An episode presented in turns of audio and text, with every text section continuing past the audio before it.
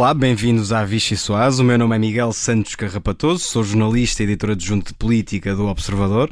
Tenho ao meu lado o campeão da telefonia portuguesa, o editor da rádio João Alexandre e, claro, a esvoaçante Mariana Lima Cunha e a grande, enormíssima, a gigante repórter Rita Tavares. É este Comitê Olímpico que me vai ajudar a explicar uma semana em que António Costa deu o tiro de partida para a tão esperada libertação e em que ficamos a saber que, se antes não valia quase nada, agora vale tudo, quase tudo, menos arrancar olhos. E por falar em arrancar olhos e em andar aos tiros, Marcelo Rebelo de Sousa não resistiu e antes mesmo de ir a banhos, desatou a fazer tiro ao prato de António Costa.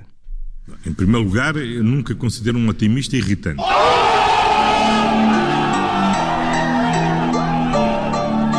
Eu agora também estou, como diz o Sr. Primeiro-Ministro, um bocadinho irritantemente otimista. Em segundo lugar, muito menos se o Presidente da República, alguma vez, poderá ser qualificado dessa, dessa forma. Digo, eu assumo, eu assumo. Cabe ao Governo manter o Presidente da República informado sobre o andamento geral da condução da política geral do país. Eu assumo. E, portanto, nesse âmbito, naturalmente, informando o Presidente da República de quais são as decisões que vamos tomar. Digo, eu assumo, eu assumo. Um discurso de transição da pandemia para o pós-pandemia.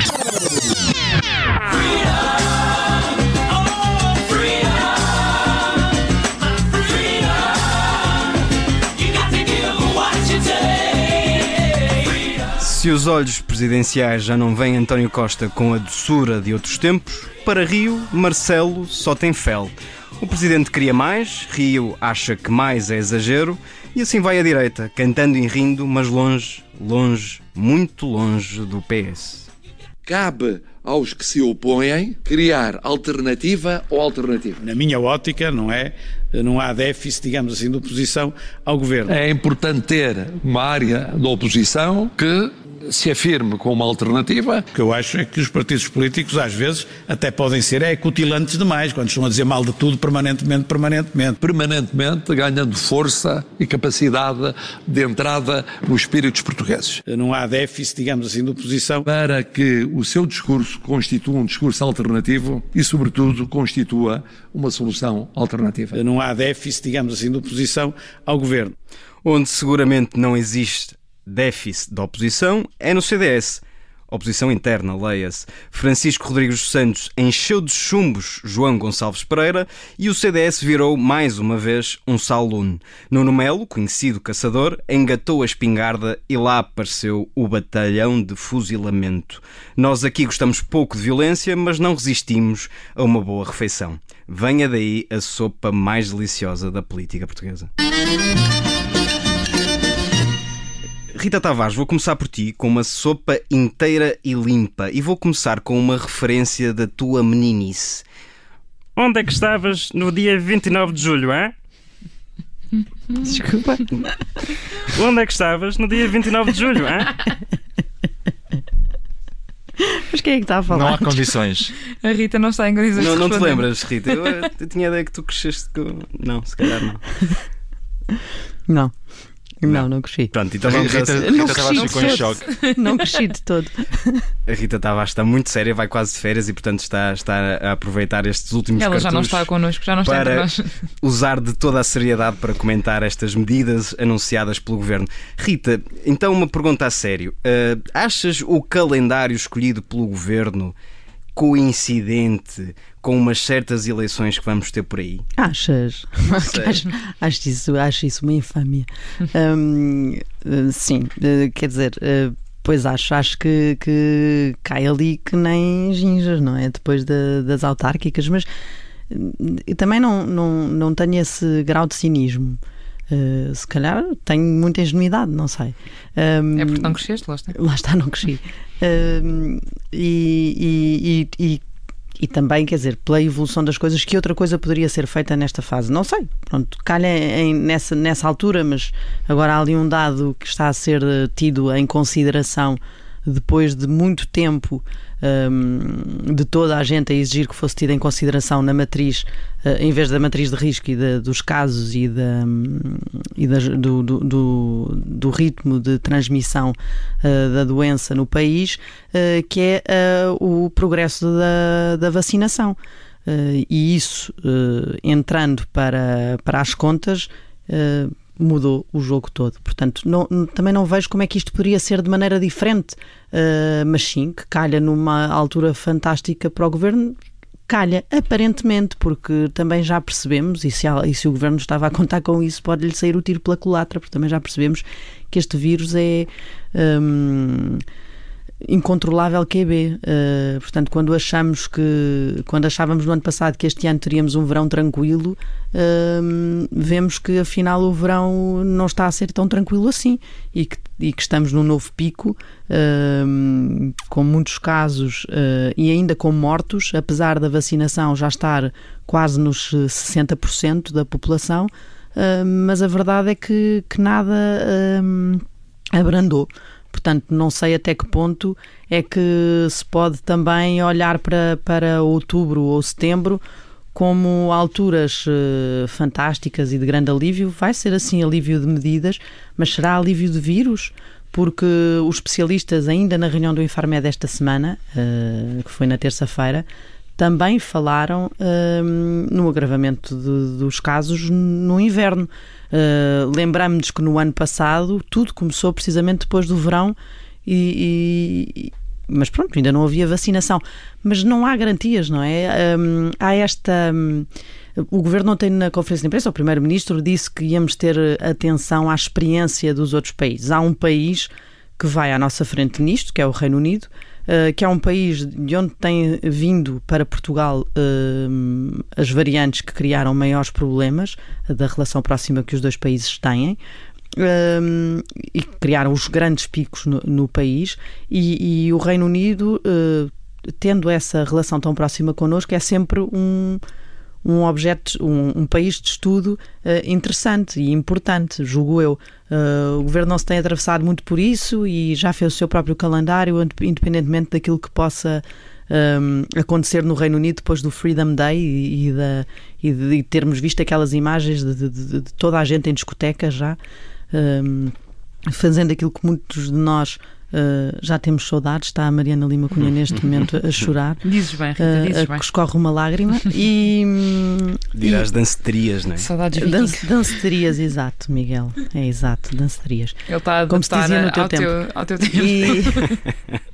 e... Muito inclusivo. Pronto, e portanto, um, se já estamos a tomar essas medidas, mesmo sem esperar por essa experiência, enfim, vamos ver no que é que isto vai dar. António Costa também depois deu ali aquela ideia de que as coisas podem ser uh, flexíveis e que as coisas são flexíveis, as medidas, tanto para o bom como para o mau. Podem restringir mais se houver necessidade, podem abrir mais cedo se a vacinação avançar mais rapidamente. Veremos. Mariana, devolvo-te a pergunta a ti. Eh, já sabes onde é que me vais levar a beber um copo? Uh, já sei, tenho propostas. Uh, quero só, deixa-me só saudar primeiro a escolha da Freedom do, do George Michael aqui no início deste episódio, porque verdade, verdade. É de lembrar que foi o próprio Presidente da República que lamentou uh, na morte, na altura da morte de George Michael, fez uma nota no site da Presidência, que é uma coisa que eu gosto de recordar sempre que tenho oportunidade.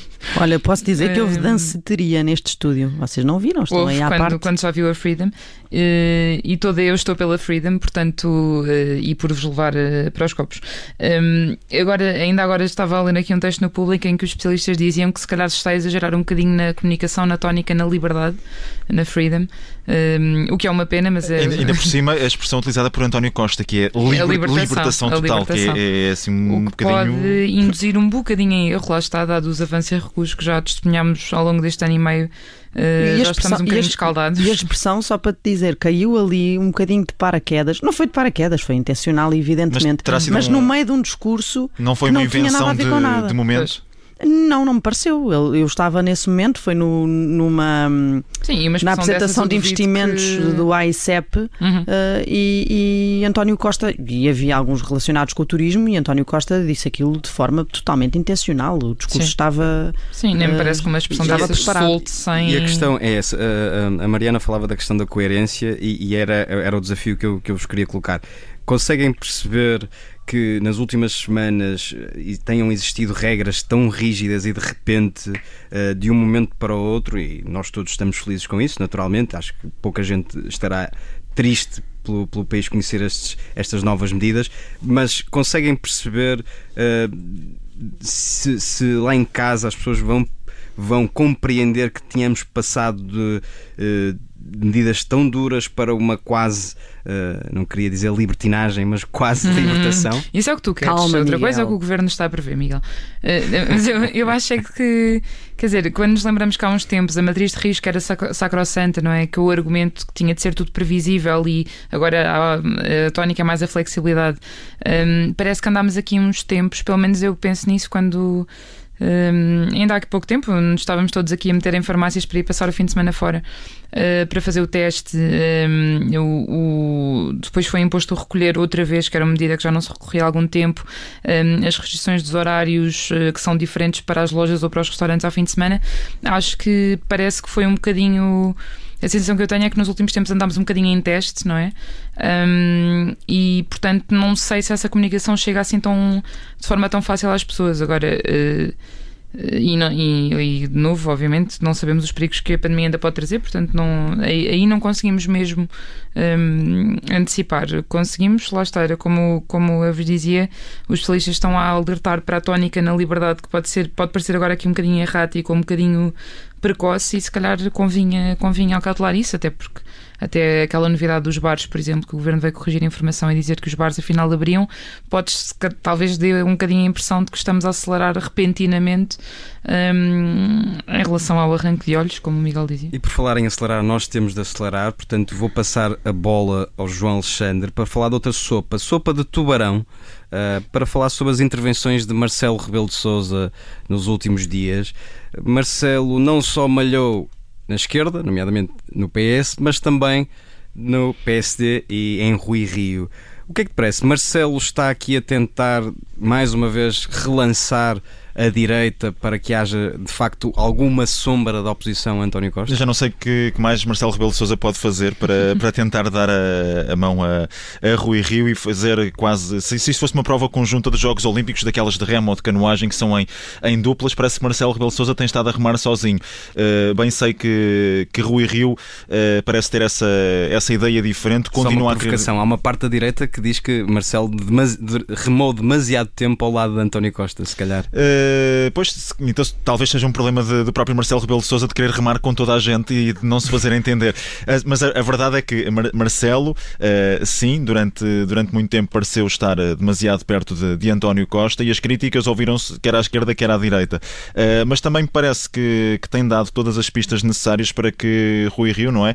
tenha dado todas as chaves de salvação para que Rui Rio possa ainda já, no, já quase a cortar a meta, porque as, as eleições diretas do PSD já não falta muito para que aconteçam uh, e temos aí as autárquicas e, e Marcelo parece que uh, tentou fazer tudo por tudo, mas uh, Rui Rio parece continuar com essa intenção de dialogar com uma parede que neste caso é o governo de António Costa que parece só dialogar, mas também nem sempre que é necessário com o próprio Presidente da República, Marcelo Rebelo de Sousa. É uma embrulhada, é verdade, mas parece que no meio de tudo isto a única pessoa que fica a perder é, é Rui Rio uh, e, o, e o PSD. Ainda esta semana ouvimos André Ventura a sair de, de uma audiência em Belém a dizer que era preciso unir a direita, falar, uh, haver uma conversa entre o PSD, o CDS, o Chega, a Iniciativa Liberal, para que haja essa, essa união à direita. Parece que já é já também uma espécie de desespero de André Ventura que hum, não me pareceu assim propriamente muito interessado em fazer esse diálogo desde que é, é líder do Chega, parece-me quer fazer apenas um, um, caminho próprio e muito, muito volátil. Mas sim, Marcelo Rebelo de Sousa, respondendo à tua pergunta, uh, Marcelo Rebelo de Sousa deixou, deixou esses recados mais uma vez, uh, dando, a, dando a esse sinal de que não está satisfeito com o rumo da direita, pelo menos não está confiante de que essa alternativa uh, de confiança também para os portugueses seja neste momento efetiva e, portanto, Marcelo está de alguma forma a antever que até nas eleições autárquicas as coisas não vão correr bem. E depois há essa mensagem também muito importante a propósito da pandemia: o governo tem de, tem de mudar o discurso, o discurso agora tem de ser outro. Claro, e não é só o discurso. Marcelo Rebelo de Souza e passa a bola para ti, Rita Tavares. Marcelo Rebelo de Souza já não tem grande pudor em esconder o quão desiludido está com o, o plano de recuperação e resiliência e tem feito críticas ao caminho escolhido pelo governo. Achas que isso de alguma forma pode fragilizar António Costa? Ou António Costa é hoje um primeiro-ministro de tal forma confortável que palavras de, de, da presidência não chegam ao céu? Olha, eu estava preparada para a sopa de Beldroegas, não percebo porque ah, é que tu me daste o ah. guião, acho indecente. Pois a Rita fez imensa Foste pesquisa. censurada. Foi, foste horrível. E era muito mais divertida, porque para já é uma sopa excelente. Que é, é deliciosa para quem Recordo só aprecia. que tens 4 minutos. Não sei se queres passar esses 4 minutos. Cresce a de forma espontânea nos campos do verão. Portanto, é uma erva, uma erva de época. E há quem diga, por exemplo, tu, que é uma erva daninha, porque és um simplório. Esta tensão de, de Marcelo com, com- com o governo e com António Costa também há quem diga que é daninha, é deliciosa para apreciadores de uma boa picardia política, que é o meu caso, e cresce espontaneamente numa determinada época. Neste caso, na época do segundo mandato do Presidente da República, como já, já deu para perceber. Eh, Marcelo, esta semana na reunião do Infarmed lá se queixou de estar às escuras quando foi reunido com, com os partidos sobre aquilo que se ia passar e já se sabe quando Marcelo Rebelo Sousa se queixa é, é de António Costa, isso é certinho, não é? E, e depois que, que António Costa vem no Conselho de Ministros a seguir apagar esse fogo e dizer que está tudo bem. Mas já se percebeu que esta relação já teve muitos melhores dias e que hum, e que se calhar pelo menos há alguém que quer fazer parecer que isso, que isso não é bem assim.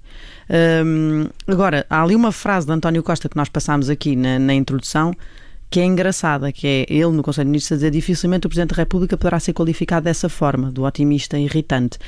E eu acho que isto quer dizer uma de duas coisas. Ou que ele não gostou que o Presidente da República o tenha feito sobre si mesmo, porque fez, no passado, eh, ou então acha Marcelo um pessimista execrável. Vá, venha ao diabo e escolha.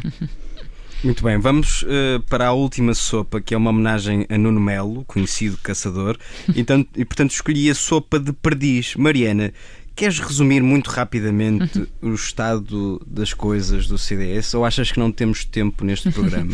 Só mesmo para uma, uma síntese muito curta. Hum, sim, quer dizer, eu acho que estamos aqui a assistir a uma ofensiva que, que- interna, não é? Que começou nas jornadas do CDS. E eu gostava de recordar, nó- nós chegámos a escrever isso, que os antigos dirigentes, mais associados ao portismo eh, e menos alinhados com, com a atual direção, eh, negavam que houvesse qualquer concertação em torno de Nuno Melo, de uma alternativa a Francisco Rodrigues dos Santos, mas quando Nuno Melo veio aqui à Vichy Soase e nós falámos com, com várias fontes do CDS, toda a gente sabia que Nuno Melo vinha à Vichy Soase e que iria anunciar que ia apresentar uma moção ao Congresso aqui. Um, o que dá algum sinal de concertação. Agora, eh, de repente, com a, com a exclusão da de João Gonçalves Pereira, que é vereador em Lisboa, das listas de Carlos Moedas, houve um tsunami de postos de apoio um, a Gonçalves Pereira, que Nada consertado? Nada, zero. Eles, eles não, não falam entre Nem eles. falam Um, e, quer dizer, é, é, é crível pensar que alguns não falam com a direção e a direção com eles. Mas entre ex-dirigentes que não estão satisfeitos com a direção, é bastante óbvio que se está aqui a alinhar uma, uma solução depois do, da falsa partida com, com Adolfo Mesquita Nunes há uns tempos eh, que tentou desafiar a, a direção, vá. Um, e portanto, eh, segundo parece, eh, o timing será só, enfim, só depois das autárquicas, mas os motores estão a aquecer e bem eh, muito antes disso. Vamos ter certamente muitas oportunidades para falar do CDS. Tive boa nota no resumo ou não? Tiveste, tiveste, sim senhor, tens sempre. Sintética. Vais de férias, também mereces. Tiver- vamos ter certamente muito tempo e muitas oportunidades para falar do CDS. Neste momento temos que ir para intervalo. Venha daí as notícias e a seguir, já sabe, temos a segunda parte da Vichy Soase.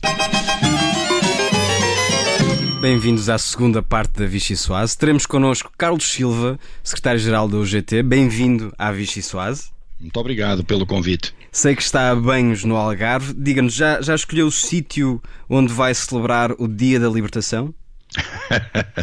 O Dia da Libertação e Democracia são todos os dias.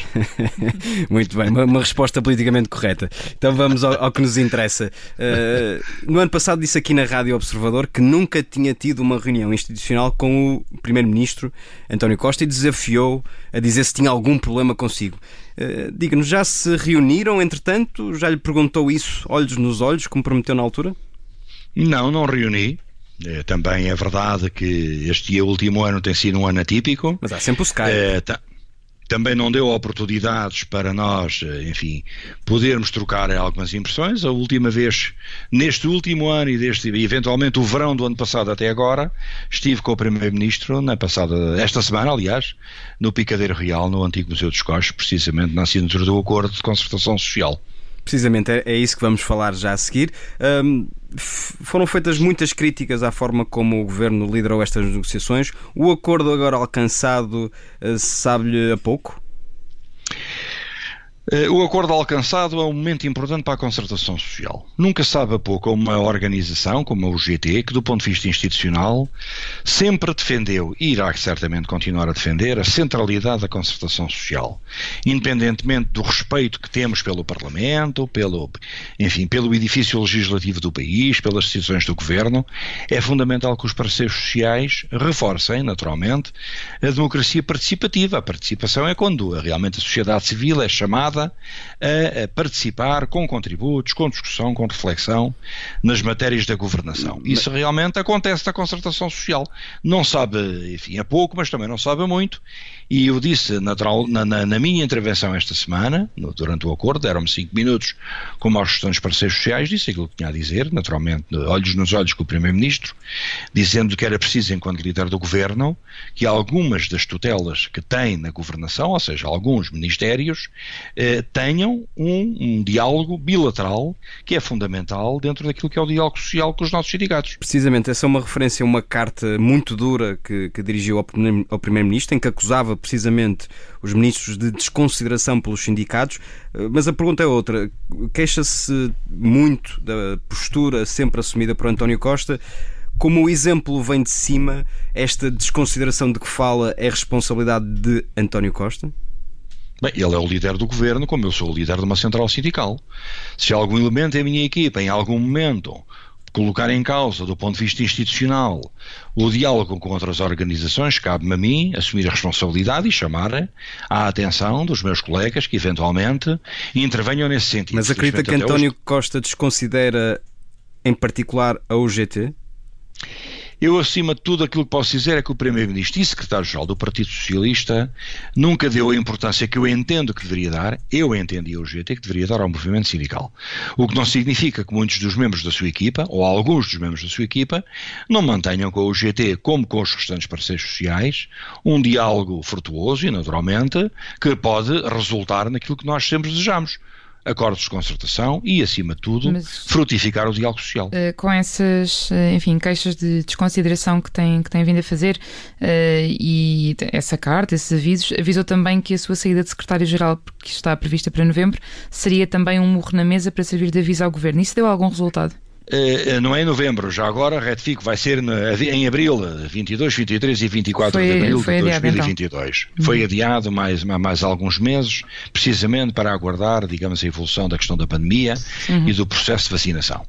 Eh, ou seja, os morros na mesa são dados quando nós entendemos que estão em causa valores e princípios que o sindicalismo democrático defende, a UGT é conhecida nos últimos mais de 40 anos, ou seja, desde a sua fundação, por ser uma organização equilibrada, moderada, que naturalmente não tem o espírito e a forma de estar da outra central sindical uh, que existe no país, a CGTP, naturalmente, não, não, não é de manifestações e de, de, de gritos na rua que nós fazemos a nossa vida sindical, sempre foi à mesa das negociações. Quando nos roubam, ou quando ultrapassam, ou quando evitam que naturalmente esse diálogo possa ser colocado à mesa das negociações, naturalmente, e o GT fica sem interlocutor. Ora, os interlocutores, por um lado, são os patrões, portanto, do setor privado, uhum. mas no setor público, o maior empregador do país é o governo, e, portanto, o governo, na nossa opinião, não se pode eximir às suas responsabilidades. Chegou, chegou, precisamente a ameaçar avançar para outras formas de luta, dizendo que faria a vontade ao governo e iria para a rua se fosse preciso. Vai mesmo avançar para, para greves e protestos de rua?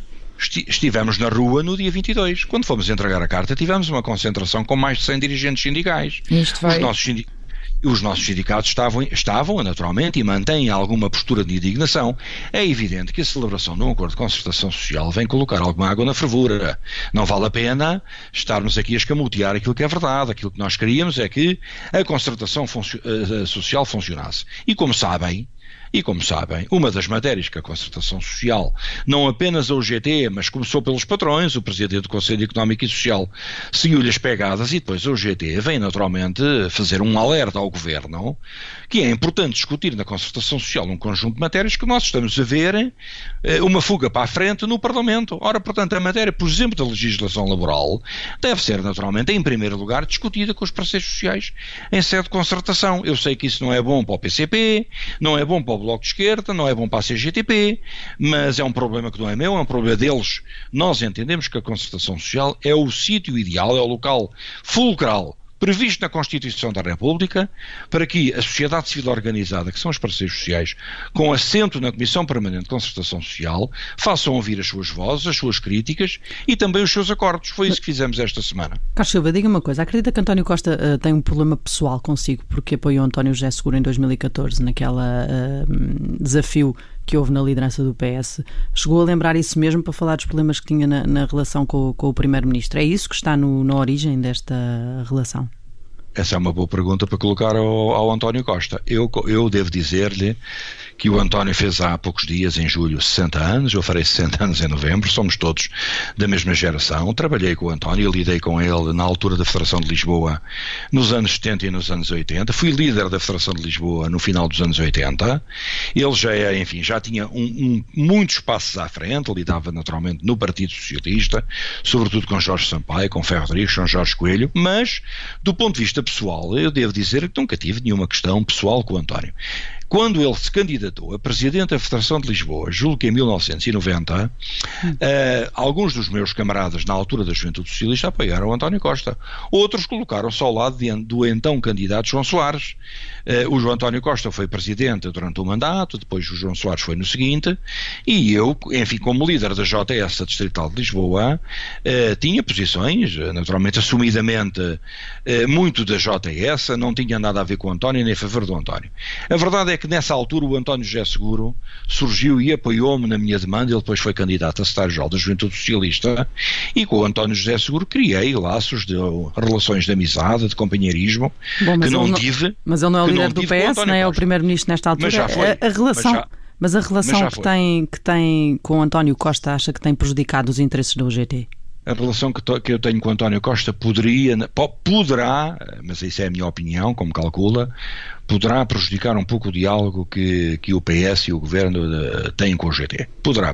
No Aliás, futuro? Agora não, não, não tem prejudicado uh, até aqui? Não, ouça, até aqui o António Costa, enfim, não, não, não é o Carlos Silva que está à frente uh, de um problema pessoal e não é o problema pessoal que, que preside às Então, mas quando diz poderá, está a falar em que altura? Está a falar em que, em que situação? Estive a falar na, na altura, que, na pergunta que me colocou. Perguntou-me se na altura, em 2015. Não, não, mas... António, mas agora está neste, a dizer que poderá vir a prejudicar. Uh, uh, poderá quando? Não, poderia ter prejudicado. Ah, okay. Poderia ter prejudicado e poderá ter prejudicado atualmente. Eu julgo que não. Aliás, o António Costa, com esta decisão, depois de apresentarmos uma carta que eu percebo foi um pouco contundente, até para além daquilo que é o estilo da UGT, mas que nós entendemos no nosso seio que devíamos dar este morro na mesa, a verdade é que uns dias depois vem a, a proposta do Governo com a presença do Primeiro-Ministro para se levar a um acordo com a Mas, Carlos Silva, deixa-me perguntar-lhe uma coisa. Tendo em conta aquilo que foi uh, o, o seu, uh, a sua antevisão do que seria o seu mandato também na UGT e essas relações com António Costa,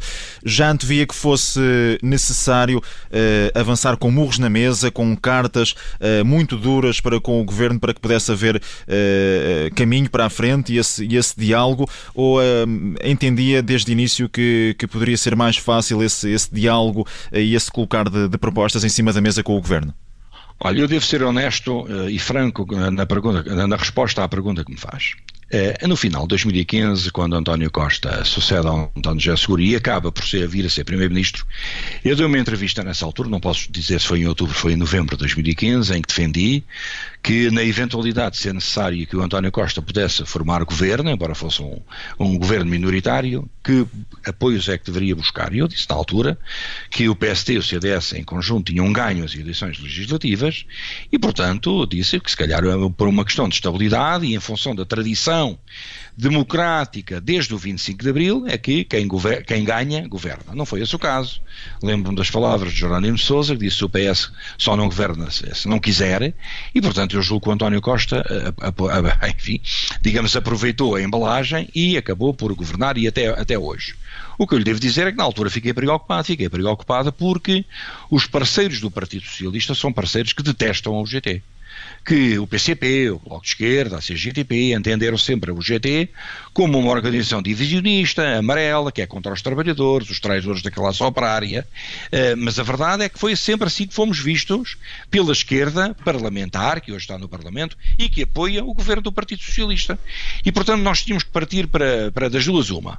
Ou fazíamos um caminho calados e, portanto, eh, ficávamos reduzidos à nossa insignificância, ou partíamos também para algum contra-ataque, no sentido de, de, defender que a concertação social sempre foi o nosso espaço de intervenção e continua a ser. Portanto, no fundo, Eu é também uma espécie de reação a essa aproximação de que se vai falando eh, entre o governo do Partido Socialista e o PCP, e neste caso em particular também entre o grupo parlamentar do PS e o grupo parlamentar do, do PCP, para fazer avançar uh, algumas medidas legislativas. Sim, naturalmente, a UGT não faz fugas para trás, faz, também não fez nenhuma fuga para a frente. Eu julgo que na UGT nós fomos pragmáticos e tínhamos que perceber qual devia ser a nossa postura. Continuo a afirmar que a postura da UGT tem sido uma postura moderada e fazer sentir eh, ao governo, e o governo sabe disso, António Costa tem, poderá ter, tem muitas virtudes, terá também alguns defeitos, mas há uma coisa que ele, que ele não, não anda, não anda distraído, e portanto a ideia aqui é perceber quem é que consegue dialogar em Portugal com os patrões quem é que, segue, quem é que consegue defender a concertação social? Quem é que dá ao Partido Socialista e ao Governo um caminho para que não fique amarrado exclusivamente aos acordos parlamentares e possa buscar pontualmente na concertação social um conjunto de apoios no sentido de algumas matérias mais delicadas possam ser eh, seguidas e decididas em sede de concertação certo. social. Carlos Foi deixa, deixa-me só pegar... acho que, acho que fomos bem sucedidos até o momento. Deixa-me só pegar numa coisa que disse. Disse que António Costa de, terá certamente alguns defeitos? Sabe-me dizer algum? É um homem muito obstinado. A obstinação, a obstinação e a teimosia fazem parte da vida das pessoas, mas em determinados momentos nós temos que perceber que há cedências que temos que fazer. Eu sou um homem de consensos. Acho que o António, nesse aspecto, é um homem difícil de consensos. Mas eh, a vida na política muitas vezes tem que alterar uh, e tem que adaptar as nossas formas de estar. Eu julgo que neste momento, em relação à concertação social, é o que eu disse, ele é um homem sagaz, é perspicaz, é inteligente e percebeu que também há na concertação social um caminho a fazer temos consciência de que o, partido, o, o, país precisa dar um passo em frente. Há muitos alertas do Presidente da República, dos patrões, em relação à centralidade da concertação social. Se não há o GT, não há concertação social em Portugal. Portanto, nós sabemos também temos um peso, agora também é um peso que nós não, não aferimos em função de birras. Eu não sou uma pessoa birrenta. Apresentei uma carta ao Primeiro-Ministro e na semana E António seguinte, Costa faz birras? Eu é que não faço birras, eu não digo que ele faça, eu estou a dizer que estou-me a pôr nesse, nesse lugar. Eu não faço birras. Podia ter feito uma birra, aí assim, aí não querem concertação social, agora apresentam-nos um acordo, não queremos assinar. Não faço isso. Porque mas, sabe o que é que está em causa? São os portugueses e são os trabalhadores. Mas dizia são que fundamentais quando para a diz nossa que António Costa não é um, um, homem de consensos, ele até é conhecido por uh, ser um bom negociador, mas é, tem sido sobretudo com os partidos de esquerda e com, com o PCP em particular. Os parceiros sociais ainda contam para essa negociação, por exemplo, para a negociação laboral ou este governo transformou essa, esse ponto um bocadinho num pró-forma? Eu acho que os últimos dias têm sido, eh, enfim, frutuosos do ponto de vista daquilo que é a posição de António Costa e do governo. Eu acho, sinceramente, dos sinais que tenho visualizado, sobretudo através da comunicação social, mas não só, dos contactos que tenho bilaterais, seja com patrões, seja com o próprio governo e grupo parlamentar do PS, percebo que há aqui uma um, uma decisão da parte do governo e de António Costa de não ferir suscetibilidades também do ponto de vista daqueles que podem contribuir para o investimento privado em Portugal. O crescimento económico não se faz só com o investimento público, faz sobretudo no privado. Há milhões de trabalhadores que dependem do setor privado e, portanto, a bazuca europeia que aí vem precisa de confiança na economia para o privado poder investir e poder manter a, a empregabilidade. É nesse sentido que eu acho que António Costa tem olhado para os dois lados, tem olhado para o Parlamento e para as vantagens que lhe pode dar no sentido de manter a governação, o que me parece uma decisão acertada do ponto de vista vista estritamente político e de governabilidade, mas por outro lado tem que olhar para os parceiros sociais, piscar o olho aos patrões e no sentido de eh, dotar o país de alguma confiança. Essa confiança é fundamental. Não há crescimento económico sem os parceiros sociais, nomeadamente empregadores. E o GT para acordos de concertação, até para dar um aspecto e um ar perante a Europa de que há paz social em Portugal, de que há concertação e de que há diálogo, é fundamental que os parceiros sociais deem um ar da sua graça. A UGT está nessa, desde que as questões que não sejam colocadas sejam questões pertinentes e que nós possamos aferir que servem os interesses dos trabalhadores. Foi isso que fizemos aqui e é isso que iremos fazer também na agenda uh, do trabalho digno e da, enfim, da valorização dos trabalhadores mais jovens que nos foram apresentados. Avançamos a passos largos para o, para o final do nosso tempo, mas ainda queríamos aqui ouvi-lo sobre esta alteração que houve uh, na outra central sindical que já referiu aqui, a CGTP. Uh, houve alguma alteração na relação uh, com a CGTP depois da, da, mudança na liderança e de Arménio Carlos ter sido substituído por Isabel Camarinha? Eu devo dizer que, do ponto de vista político ou sindical, não notei de, de diferença nenhuma. Há apenas uma mudança ligeira muito ténue naquilo que era a relação com o Arménio Carlos. O Arménio era uma pessoa, enfim, com uma cordialidade, não estou a pôr em causa a da Isabel Camarinha, mas enfim, eh, estávamos mais à vontade até para trocar impressões, às vezes para fazer um telefonema, percebendo naturalmente de um lado e do outro, havia sempre alguns constrangimentos quando se destinava a abordar determinadas matérias, matérias sobretudo de índole sindical. Mas, enfim, estava mais à vontade com o Arménio, não estou tão à vontade com a Isabel Camarinha, percebendo naturalmente que as centrais defendem trabalhadores, mas cada uma tem caminhos completamente, eh, enfim, opostos do ponto de vista. Deixa-me só perguntar-lhe uma coisa: se, eh, entretanto, nos próximos eh, tempos e tendo em conta aquilo que, que vem por aí também de legislação laboral, prevê-se que haja maior aproximação ou afastamento entre o GT e a CGTP? Eu julgo que quando estão em causa os direitos dos trabalhadores, nós nunca nos afastamos. O que temos tentado, sobretudo através dos nossos sindicatos, porque são eles as verdadeiras plataformas de diálogo, eh, tem havido sempre convergência quando é necessário. Embora reconheça que a CGTP, quando toma decisões, não nos pergunta a nós se estamos de acordo ou se não. Marcam as datas, marcam as iniciativas e tem que ser eles a liderar. E quem quiser vem atrás. Não é, não é nem nunca foi essa a postura do GT. Portanto, se nós entendermos que em determinado momento é fundamental dar passos no sentido de determinada luta, pois nós faluemos. faluemos.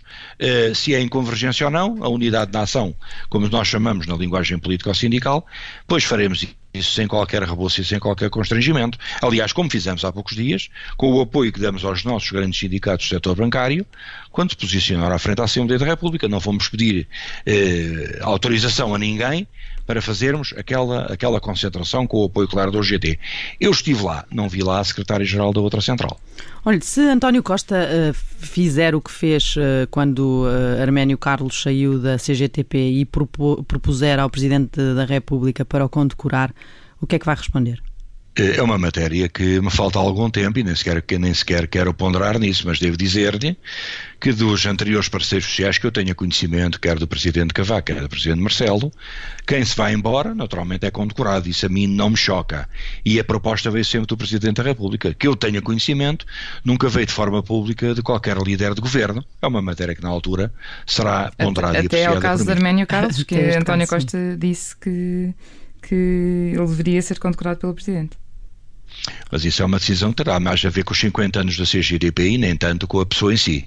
De qualquer forma, a UGT sempre deu provas no nosso país, a nível nacional e internacional, que é um fervoroso adepto, a UGT é uma fervorosa, deixe-me pôr isto no feminino, adepta da concertação social. É isso que nos distingue da outra central. A outra central está na concertação social para ter brilho mediático e para aparecer nas televisões e nos jornais com os soundbites. Nós estamos lá para defender os trabalhadores e para defender a concertação social no diálogo com os patrões e com os governos, Muito sejam bem. os Carlos Silva, temos que avançar para o segundo segmento do nosso programa, é um segmento chamado Carne ou Peixe. Nós oferecemos duas uh, opções e terá de escolher uma e apenas uma, portanto vamos começar. Preferia convidar para um almoço na sua terra, a aldeia de Campelo, António José Seguro ou António Costa? Os dois em conjunto. Não pode, só para levar um.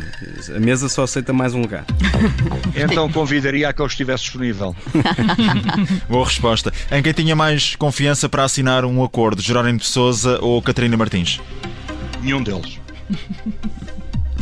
Quem é que vai ter mais pena de ver menos vezes quando deixar de liderar a UGT? Isabel Camarinha ou Arménio Carlos? Não tenho saudades nenhum em particular.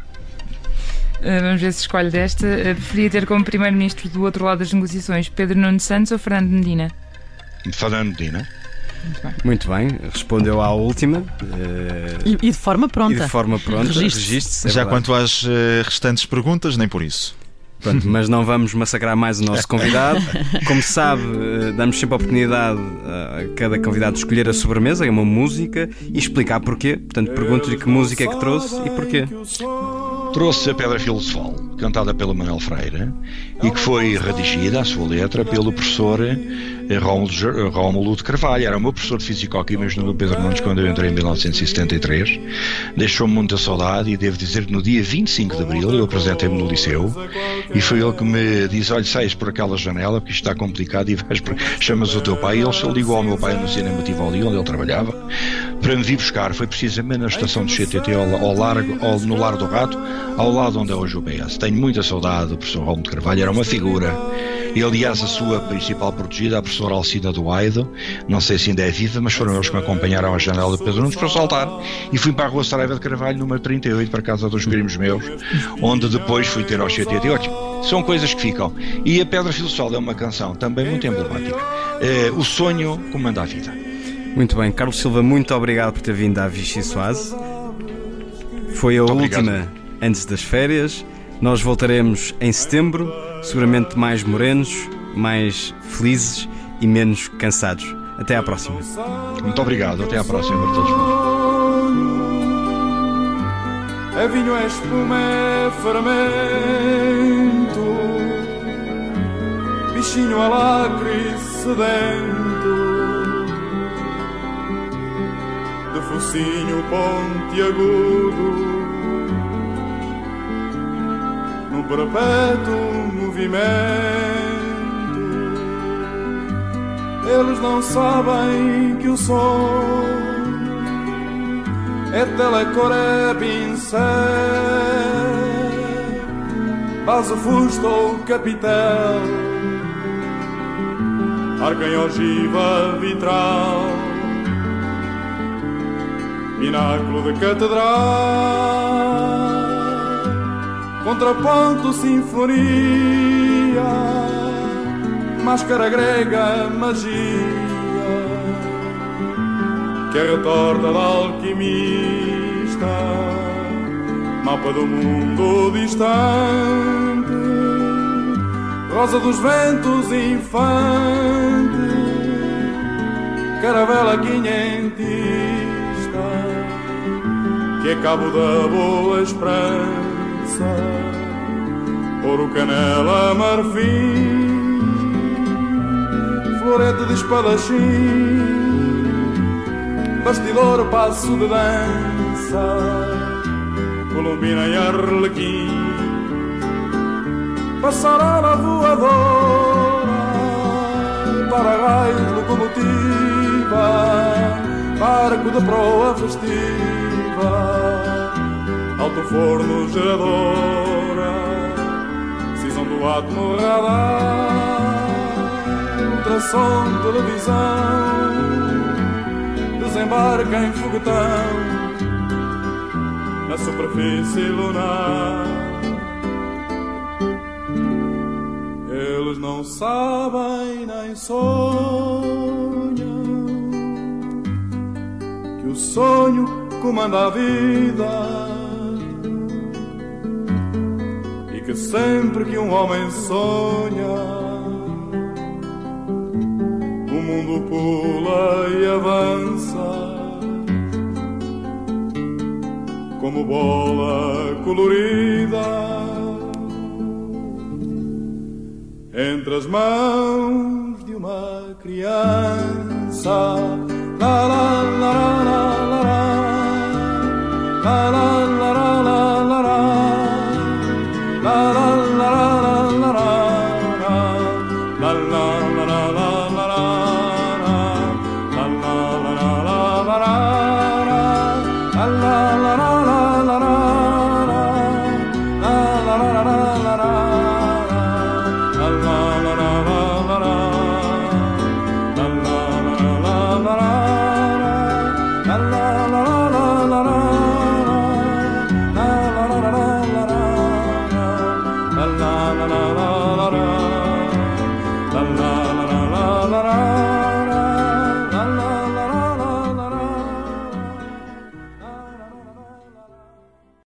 Obrigada por ter ouvido este podcast. Se gostou, pode subscrevê-lo, pode partilhá-lo e também pode ouvir a Rádio Observador online em 98.7 em Lisboa e em 98.4 no Porto.